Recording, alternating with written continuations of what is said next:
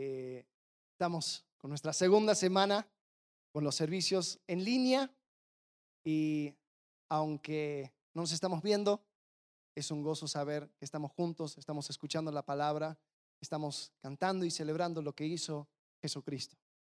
Eh, queremos resaltar eh, el hecho de que estamos estudiando el libro de Proverbios y si has estado siguiendo con nosotros, vas a, vas a estar eh, leyendo un proverbio al día, eh, vas a estar acompañándonos eh, en, este tiempo donde, donde vamos indagando y profundizando lo que es la sabiduría de Dios. Y lo que estamos haciendo es que junto con los domingos también tenemos los miércoles que estamos haciendo preguntas y respuestas. si nos acompañaste el miércoles pasado, viste que eh, ahí estamos hablando y tocando el tema de proverbios y la familia, que era justamente lo que tocamos el domingo pasado. Bueno, este miércoles vamos a hacer lo mismo, así que a la medida que van escuchando, vayan tomando nota y, vayan preparando también sus preguntas para este miércoles. Eh, vamos a hacerlo de la misma forma. Igual si quedaron algunas preguntas pendientes en cuanto a este tema, eh, de, Proverbios y la familia, lo que hablamos la semana pasada, eh, aprovecha y mándanos un inbox por, por, Facebook eh, y haz tus preguntas y, eso va a ser la primera cosa que vamos a, a, tocar antes de entrar a este nuevo tema. Bueno, como dijimos, hemos estado estudiando el libro de Proverbios. Pasamos las primeras semanas viendo los, los primeros capítulos. Hay una división en Proverbios muy sencilla, donde los primeros 10 capítulos es una plática, un diálogo con un padre con su hijo.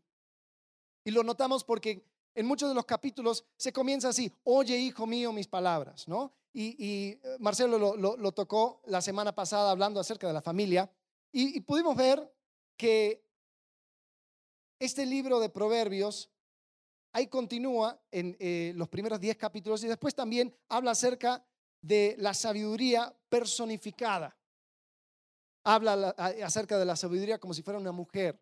Dice que clama en las calles, ¿no? Y, habla a todo aquel que quiere escuchar e invita al ser humano a participar y a conocer la sabiduría.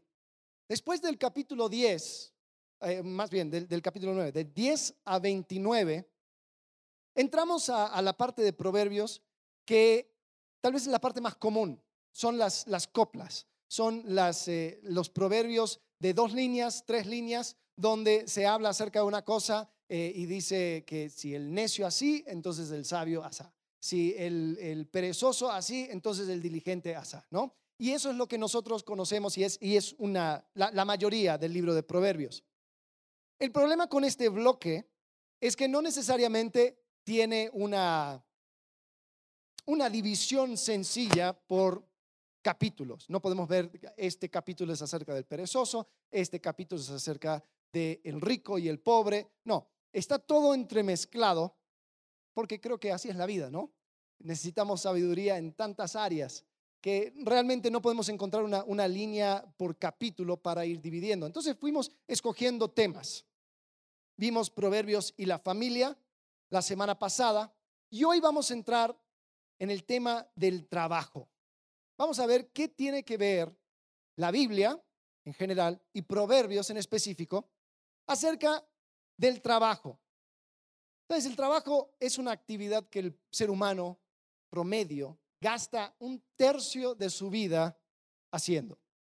Eh, es lo que hacen muchos para sobrevivir eh, y para muchos eh, que fueron aceptados o afectados por este tema de la contingencia, están sufriendo el efecto de no tener el mismo acceso al trabajo que tal vez tenías antes. Y hasta llegamos al punto donde lo extrañamos. Decimos, ¿cómo quisiera volver a, la oficina? ¿Cómo quisiera volver a, mi negocio? ¿Cómo quisiera volver al ritmo normal que tenía de trabajo? Porque es algo que el ser humano trae por dentro. Así que,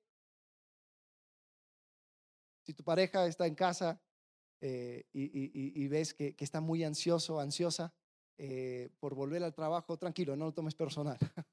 es una cosa que, Dios creó en nosotros. Nosotros fuimos creados para trabajar, creados para ser productivos. Por lo tanto, el trabajo es algo sumamente importante en la vida del ser humano. Si estás tomando nota, quiero que anotes esto. El trabajo es un acto de adoración para el individuo, una bendición para la iglesia y un testimonio para el mundo.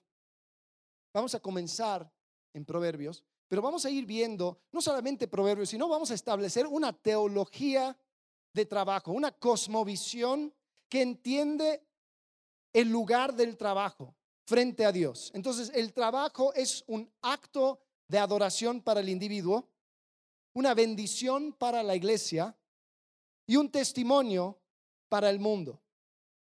En el libro de Proverbios solamente se puede encontrar más de 41 versículos acerca de este tema del trabajo. Cada uno de los pasajes muestra la manera de trabajar que agrada a Dios y que trae buenos resultados. Eh, siempre está ligado con el carácter de Dios. Entonces vemos trabajo que resalta, por ejemplo, la honestidad. En Proverbios hay cuatro diferentes lugares donde básicamente es el mismo proverbio. Entonces, si lo repite cuatro veces, significa que es importante. Y donde habla acerca del peso falso. El peso falso es eh, lo que usaban para, para medir cuánta, cuánto grano, cualquier cosa que, que, se vendía en el mercado. Si una persona quería un kilo de algo, entonces sacaba eh, el, dueño del negocio, sacaba sus pesos y después lo, podía poner, ¿no? Y lo, y lo, pesaba. Y habían algunas personas que hacían hoyitos eh, debajo para que no pese tanto. Entonces, cuando, eh, cuando querían darle o, le estaban vendiendo un kilo, realmente le estaban vendiendo 900 gramos. eso de litros completos es, es de hace mucho tiempo atrás. Entonces, este tema de honestidad, Jehová mismo eh, él tiene algo que decir en cuanto a esto, porque en Proverbios capítulo 11, versículo 1, capítulo 16, versículo 11, 20, 10 y 20, 23 dice lo mismo. El peso falso es abominación a Jehová, mas la pesa cabal le agrada. ¿No es interesante que a Dios le importa tanto este tema del trabajo, del trabajo honesto, de reflejar su carácter cuando trabajamos. Habla también acerca de la generosidad. Proverbios 11, 24. Dice, hay quienes reparten y les es añadido más. Y hay quienes retienen más de lo que es justo, pero vienen a pobreza.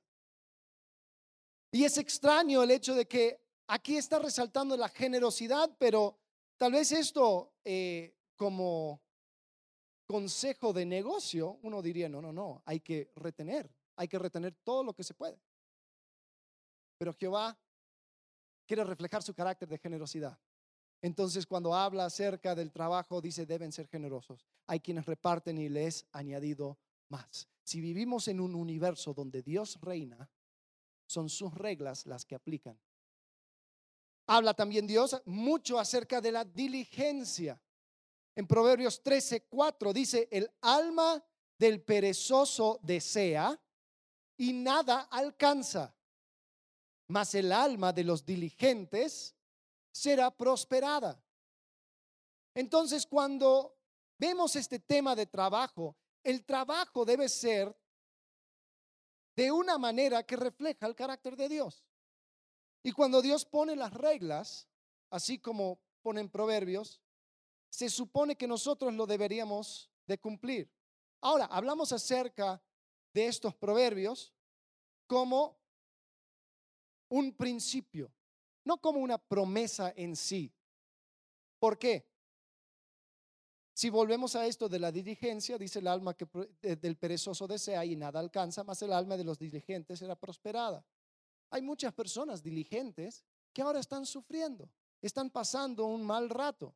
Entonces, ¿podría yo reclamar a Dios y decir, a ver, tú dijiste en Proverbios 13, 4 que yo sería prosperado por mi diligencia, pero yo no he hecho nada mal y aquí estoy sufriendo? No, así no funciona. Estos son principios. Sin embargo, aunque son principios y no promesas, no nos libra de cumplirlas. Porque sea cual sea el resultado, Dios nos manda a cumplir estos eh, proverbios o, o vivir de acuerdo a estos proverbios porque van según su carácter. Ahora, en nuestro punto central comenzamos diciendo que el trabajo es un acto de adoración para el individuo. Ahora, para entender esta primera parte, tenemos que volver. Tenemos que volver a Génesis. Y tenemos que entender el primer mandamiento de Dios para con el hombre. En el primer capítulo de Génesis dice que Dios mira la tierra y lo ve desordenada y vacía. Y podemos encontrar que en los próximos siete días Él trabaja y pone orden al caos. Y empieza a poner todo en su lugar. Les pone a los seres humanos en un jardín y les dice que extiendan este jardín, sojuzgando la tierra entera. Génesis capítulo 1, versículo 26. Dice, entonces dijo Dios, hagamos al hombre a nuestra imagen, conforme a nuestra semejanza, y señoré en los peces del mar, en las aves de los cielos, en las bestias, en toda la tierra y en todo animal que se, que se arrastra sobre la tierra. Y creó Dios al hombre a su imagen. A imagen de Dios lo creó. Varón y hembra los creó. Y los bendijo Dios y les dijo, fructificad y multiplicaos, llenad la tierra y sojuzgadla. Es decir, ponlo bajo tu dominio, trabajadla, pon orden al caos y señoread en los peces del mar, en las aves de los cielos, en todas las bestias que se mueven sobre la tierra. Entonces podemos ver que el propósito original del ser humano era que trabajara, que extienda el jardín a toda la tierra. El trabajo fue declarado bueno por Dios y nosotros, hechos a la imagen y semejanza de Dios, fuimos creados para crear, para extender el carácter y la persona de Dios sobre toda esta tierra. Ahora, cuando Adán y Eva cae, el mandato original de trabajar no cambia. Sin embargo, sí va a haber consecuencias. Ese trabajo que tal vez en, en un momento era siempre un deleite, que era siempre cooperando con la tierra. Ahora la tierra no va a cooperar con el trabajador. Ahora Adán iba a tener que sudar, iba a tener que trabajar aún más duro. Estaba en contra de la tierra y la tierra dice que iba a producir espinas.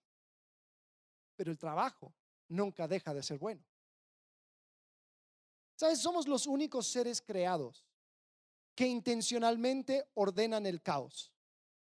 Ahora, Dios ha puesto diferentes animales en un ecosistema, ¿no? Que van eh, polinizando y, siendo parte de, todo un, sistema más grande para hacer reverdecer los, eh, los bosques, etcétera, etcétera, etcétera. Pero eso son cosas que son parte de su instinto. El ser humano es el único que toma algo y dice, esto se tiene que arreglar. Es el único que puede revertir la entropía natural, la corrupción natural de las cosas. El ser humano lo puede revertir. Y yo creo que eso es un destello o un, un reflejo de la persona de Dios. ¿Sabes? Eso no acaba. El ser humano es el único que puede arreglar, que puede mantener, que puede sostener las cosas que están bajo su dominio. Ahora, tal vez tú pienses, bueno, en mi trabajo no necesariamente hago eso. Te quiero desafiar a que veas tu, trabajo con ojos nuevos, que lo veas con los ojos de Dios. El mecánico de autos mantiene y arregla el daño que sufre un carro. Si no fuera por ese mecánico, el auto solamente duraría un cierto tiempo. Un doctor interviene en el declive natural del cuerpo humano, dando oportunidad a que las personas vivan por más tiempo. El artista crea algo de la nada e invita a otros a meditar en la obra y en el mensaje que está expresando. ¿No es eso un destello de Dios? El comerciante suple las necesidades de las personas a su alrededor, haciendo el labor de traer de muchos lados cosas que otros buscan así facilitando la vida de muchos. Por lo tanto, podemos dar y exaltar el trabajo y entenderlo como algo bueno, algo que viene de la mano de Dios. Ahora podremos seguir con más ejemplos, pero quiero que pienses en tu trabajo. Y quiero que preguntes, ¿de qué manera mi trabajo trae orden al caos? Tal vez tu trabajo es ordenar los pensamientos de niños o jóvenes, siendo maestro, siendo maestra, permitiéndoles ahora entender cosas que antes no entendían. La otra pregunta es, ¿de qué manera estás sojuzgando la tierra por medio del trabajo? ¿De qué manera estás mostrando de que estás hecho a imagen y semejanza de Dios por medio del trabajo? ¿Te das cuenta que este tema es mucho más grande de lo que pensábamos? Es algo que tal vez nunca habíamos considerado, viendo el trabajo como simplemente algo que necesito hacer para llegar al fin de semana, viendo el trabajo como un simple pasatiempos donde hago lo mínimo necesario para que me paguen. Tal vez hemos hablado de que la división entre lo secular y lo santo no existe. Solo existen las cosas hechas a la manera de Dios y las cosas hechas a la manera del mundo. Cuando yo trabajo, hago mi parte para ordenar el caos de este mundo. Tengo la oportunidad de reflejar no solamente el atributo creativo de Dios, sino que su carácter también. Por eso Dios repite cuatro veces en Proverbios de que Él requiere honestidad en el trabajo porque la deshonestidad en el trabajo mancha y pervierte el trabajo, trayendo aún más caos a este mundo por medio de la mentira y quitando la oportunidad de reflejar su persona por medio de lo que hacemos. Acompáñeme a Colosenses capítulo 3, versículo 23 y 24. Dice, todo lo que hagáis, hacedlo de corazón, como para el Señor y no para los hombres, sabiendo que del Señor recibiréis la recompensa de la herencia, porque a Cristo el Señor servís.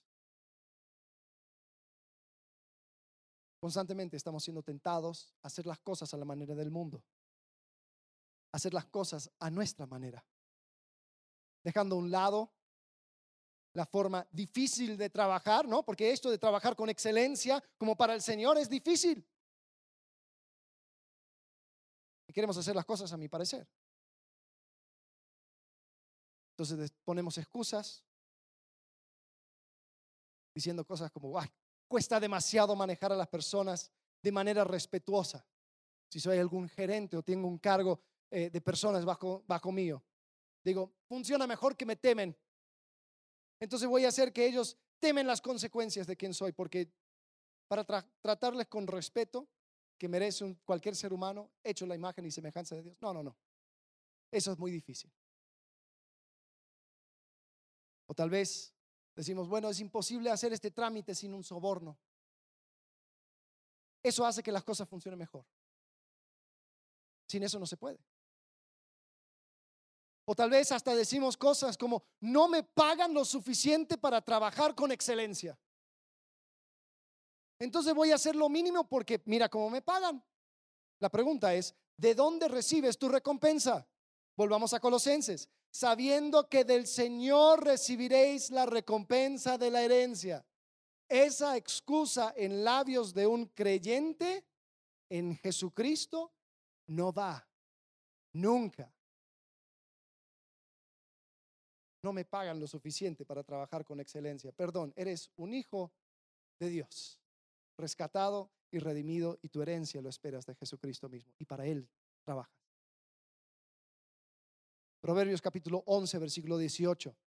El impío hace obra falsa, mas el que siembra justicia tendrá galardón firme. Proverbios 13, 11. Las riquezas de vanidad disminuirán, pero el que recoge con mano laboriosa las aumenta. Proverbios 20, 21. Los bienes que se adquieren de prisa al principio no serán al final bendecidos. El trabajo nos permite reflejar el carácter de Dios. Al ser así, el trabajo hecho a la manera de Dios es un acto de confianza y de adoración a Dios, porque exalto su carácter y reconozco su poder y su presencia. ¿No es eso lo que buscamos hacer todos? ¿No es eso lo que deseamos? ¿Reflejar su carácter? Bueno, dijimos que el, trabajo es un acto de adoración para el individuo, pero también es una bendición para la iglesia. En Proverbios 11, 25 dice, el alma generosa será prosperada y el que saciare, él también será saciado. Los resultados del trabajo, la recompensa monetaria, también es una manera donde podemos ser una extensión del brazo de Dios. Podemos ser el canal o el medio por el cual Dios bendice a otros. Cuando Dios provee para alguien, generalmente su provisión viene por mano de otra persona. En Gálatas capítulo 6, versículo 10, dice así que según tengamos oportunidad, hagamos bien a todos y mayormente a los de la familia de la fe. Es decir, mi trabajo debe ser aparte de un acto individual de adoración, una bendición para la familia de la fe, es decir, mi iglesia.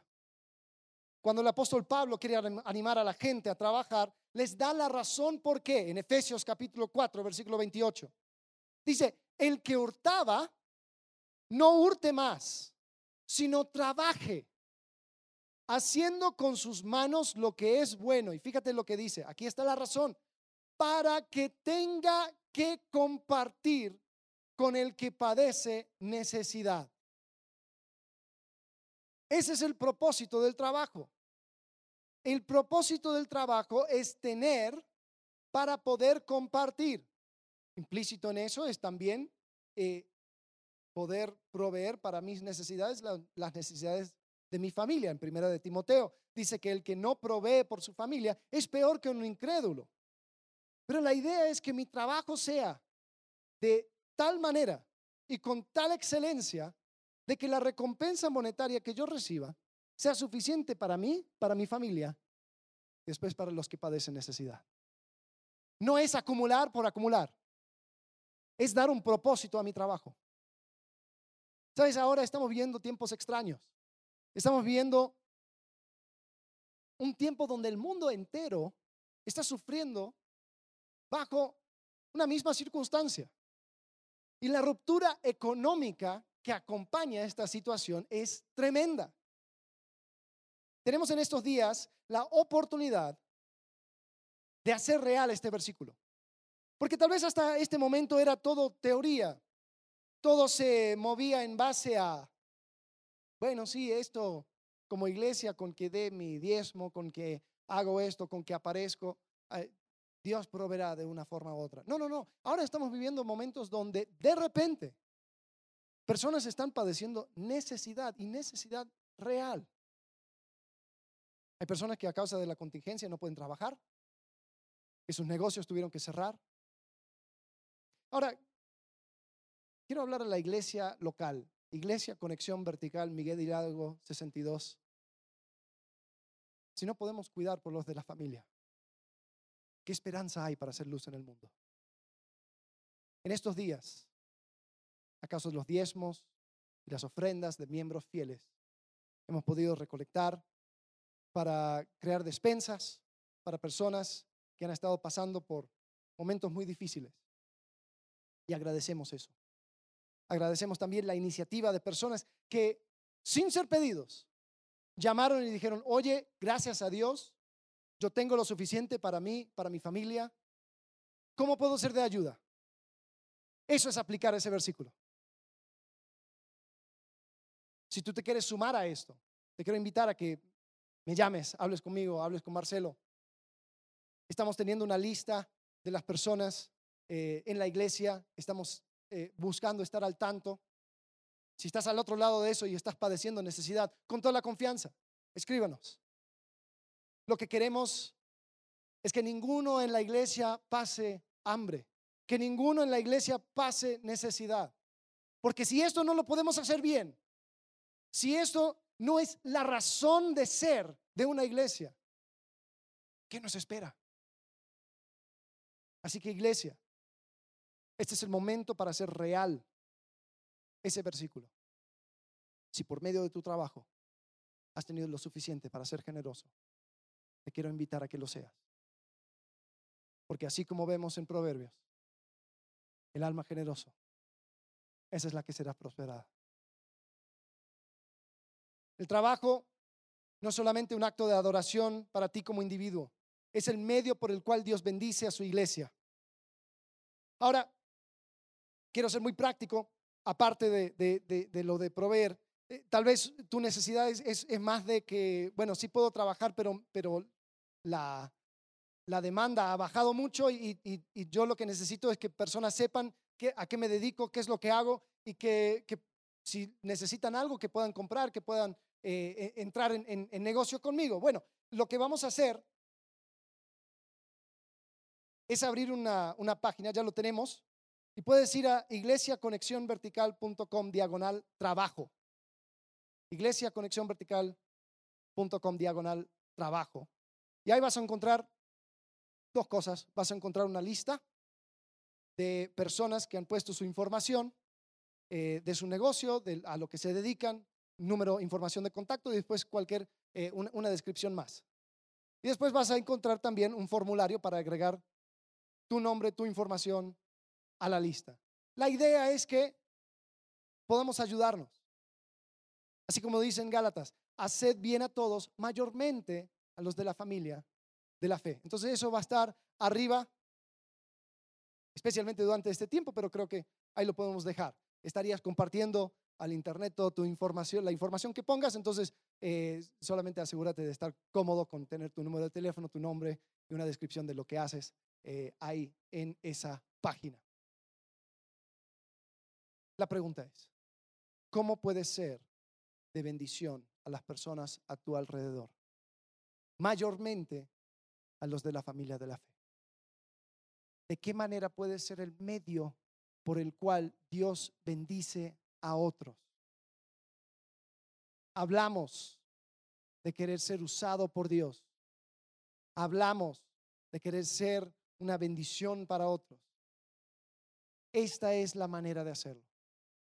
Esta es la manera en que Dios te puede usar a ti, te puede tomar a ti y puede bendecir y proveer a otras personas. Hablamos del trabajo como un acto de adoración, como una bendición para la iglesia. Y terminando, quisiera compartir eh, en la perspectiva del trabajo como testimonio para el mundo. Expandiendo este círculo, ¿no? Comenzamos con el individuo, después con la familia de la fe y después ahora el todo el mundo. Proverbios capítulo 16, versículo 3 Dice, encomienda a Jehová tus obras y tus pensamientos serán afirmados. En Mateo capítulo 5, versículo 16 dice, así alumbre vuestra luz delante de los hombres para que vean vuestras buenas obras y glorifiquen a vuestro Padre que está en los cielos. ¿Sabes cuando trabajamos con excelencia? cuando hacemos las cosas para Dios y no para los hombres, la gente va a empezar a preguntar, oye, ¿por qué lo haces así? Oye, ¿por qué eres diferente? ¿Por qué trabajas de manera diferente? O aún si no preguntan, van a llegar a una cierta conclusión, que lo mejor que puede hacer uno para su negocio es contratar a un cristiano. Es contratar a una persona que no trabaja para su jefe, sino trabaja para el jefe de los jefes.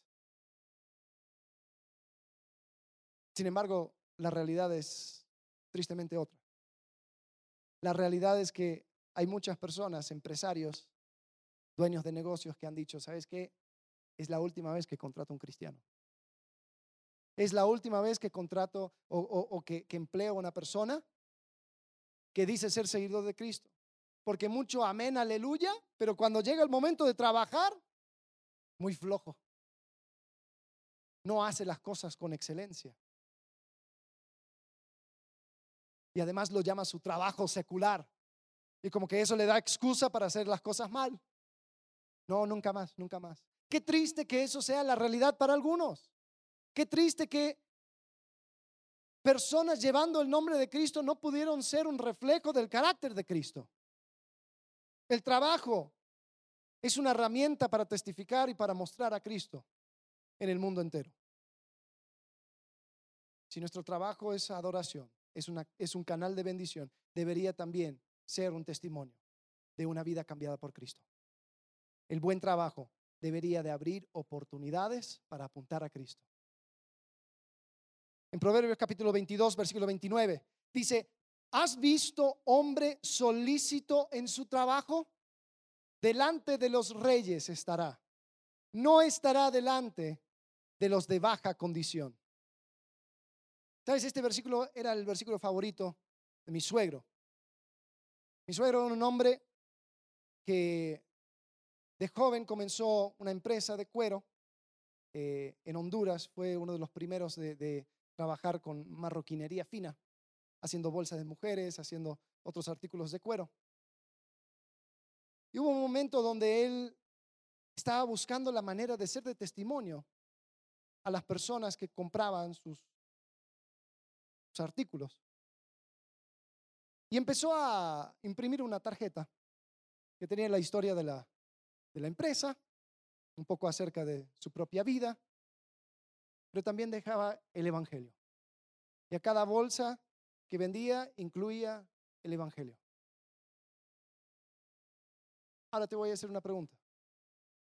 Si esa bolsa no estuviera hecha con la excelencia que merecía, ¿cómo dejaría el testimonio? ¿Cómo dejaría la muestra de una vida cambiada por Cristo? Yo creo que mancharía un poco. Yo creo que cambiaría el mensaje. A decir, ay, no, este es cristiano. Y este lo deja para, que, para compensar el mal trabajo. Pero él estaba convencido que la manera de hacer esto era ser excelente y tan excelente en su trabajo que cuando la pregunta surgiera, ¿por qué es tan excelente? La respuesta sea porque mi vida ha sido cambiada por Cristo. Y mi invitación es que esto sea la realidad en cada uno de nosotros, que cada uno de nosotros podamos entender que nuestro trabajo es mucho más grande y mucho más importante de lo que pensamos. Porque fuimos creados para crear. Y tanto como en mi persona, tanto como en la comunidad de mi iglesia, tanto como frente al mundo, tengo la oportunidad de usar el trabajo como herramienta. La pregunta es, ¿de qué manera puede ser de testimonio en tu trabajo? ¿Cómo apuntas a Dios con tu trabajo?